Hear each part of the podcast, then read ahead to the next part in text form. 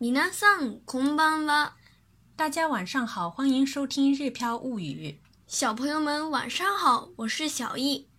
今天跟大家分享最近日本的小学生们在家里怎么运动。一起来听听。休校が伸びに伸び、皆さんは家でどうお過ごしでしょうか新聞では小学生がどう体を動かしているか紹介していました。トランポリンを飛ぶ、フラフープを回す、方言のラジオ体操をするなど面白そうな遊びがいっぱいでした。遊びだけではなく、 Zoom を利用してバレエレッスンをしている人もいるそうです。外遊びは数ヶ月前に一度遊んだきりで退屈していましたが、こういう家での楽しみ方もあるのだと知りました。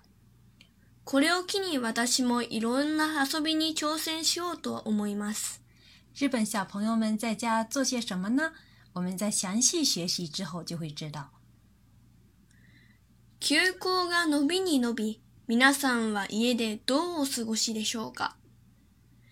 休校が伸びに伸び、皆さんは家でどうお過ごしでしょうか？伸びに伸び是指延长了又延长的意思。停课时间延长了又延长，大家在这里在家里怎么过呢？新聞では小学生がどう体を動かしているか紹介していました。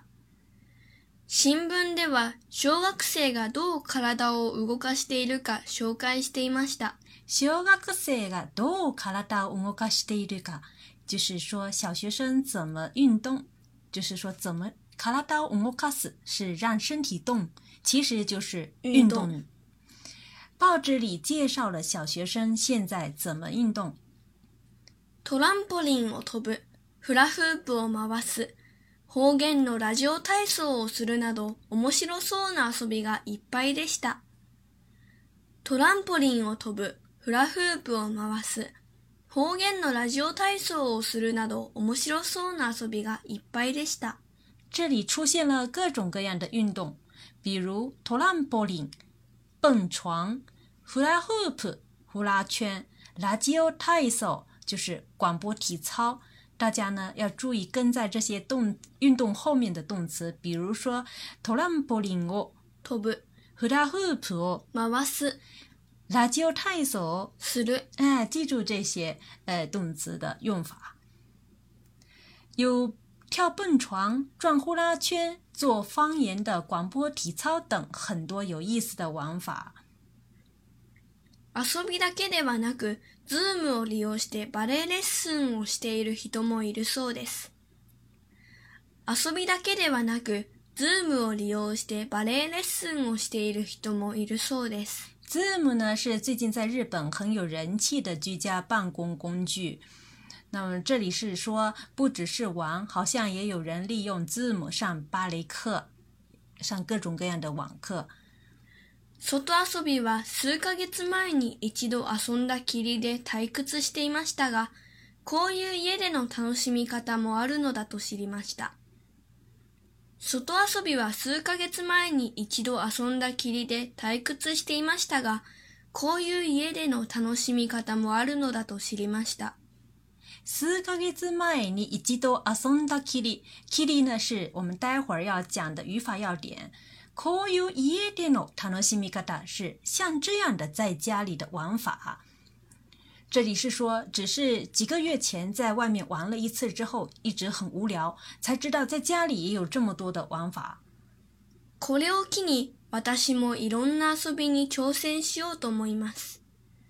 これを機に 私もいろんな遊びに挑戦しようと思います。什么什么 kini 是以什么什么为契机的意思。借这个机会，我也想挑战各种的玩法。以上呢就是短文的全部内容。下面呢，我们一起来看一下今天的语法要点：是动词的他形加 kiri，是翻译成中文的意思的话，相当于是呃只干了什么什么之后， 那么是表示呢，自从这个动作之后呢，再也没有发生后续的事情。后面经常接否定的句子。那么我们一起来看一下几个例子。友達に電話すると言ったきり、 まだ連絡をしていません。友達に電話をすると言ったきり、まだ連絡をしていません。这里用到的动词是言う、言ったきり，他形式言った、言ったきり，说了之后， 跟朋友说了打电话之后，まだ連絡をしていません。还是没联系。再看下一句，息子は自分の部屋に入ったきり、晩ご飯の時も出てこなかった。息子は自分の部屋に入ったきり、晩ご飯の時も出てこなかった。这里用到的动词是入る，那么它的他形是入った、入ったきり。这进去了之后，息子は自分の部屋に入ったきり，儿子进了自己的房间之后，晩ご飯の時も出てこなかった，就是晚饭的时候也没有出来。一进去之后，他就没有出来了。再看下一句，彼女は一年前に洋服を買ったきり、何も買っていない。彼女は一年前に洋服を買ったきり、何も買っていない。这里用到的动词呢是買う，那么它的他形是買った、買ったきり，就是买了之后，何も買っていない，就是后面是什么都没买。他在一年前买了衣服之后，什么都没买。从这里呢，大家可以看出，在动词的他形后面带这个 kiri 呢，一般是指这个动作到这里呢就打住了，接下来没有同样的动作，我们可以这样子去理解。 下面呢，我们再让小乙完整的朗读一遍今天的短文内容。休校が伸びに伸び、皆さんは家でどうお過ごしでしょうか？新聞では小学生がどう体を動かしているか紹介していました。トランポリンを飛ぶ、フラフープを回す、方言のラジオ体操をするなど面白そうな遊びがいっぱいでした。遊びだけではなく、 Zoom を利用してバレエレッスンをしている人もいるそうです。外遊びは数ヶ月前に一度遊んだきりで退屈していましたが、こういう家での楽しみ方もあるのだと知りました。これを機に私もいろんな遊びに挑戦しようと思います。到这里，大家知道了日本小学生在家里都干些什么了吧？呃，转呼啦圈呐、玩蹦床呐、上运动型的网课啦，等等等等。那么小易最感兴趣的是什么呢？我想做方言广播体操，因为日语中也有很多方言，一次做一种绝对不会厌。嗯，对，比如说今天做呃冲绳的这个方言广播体操，明天还可以做佐贺的方言广播体操，后天呢又可以再尝试一种。那么我想尝试的是用字母上网课。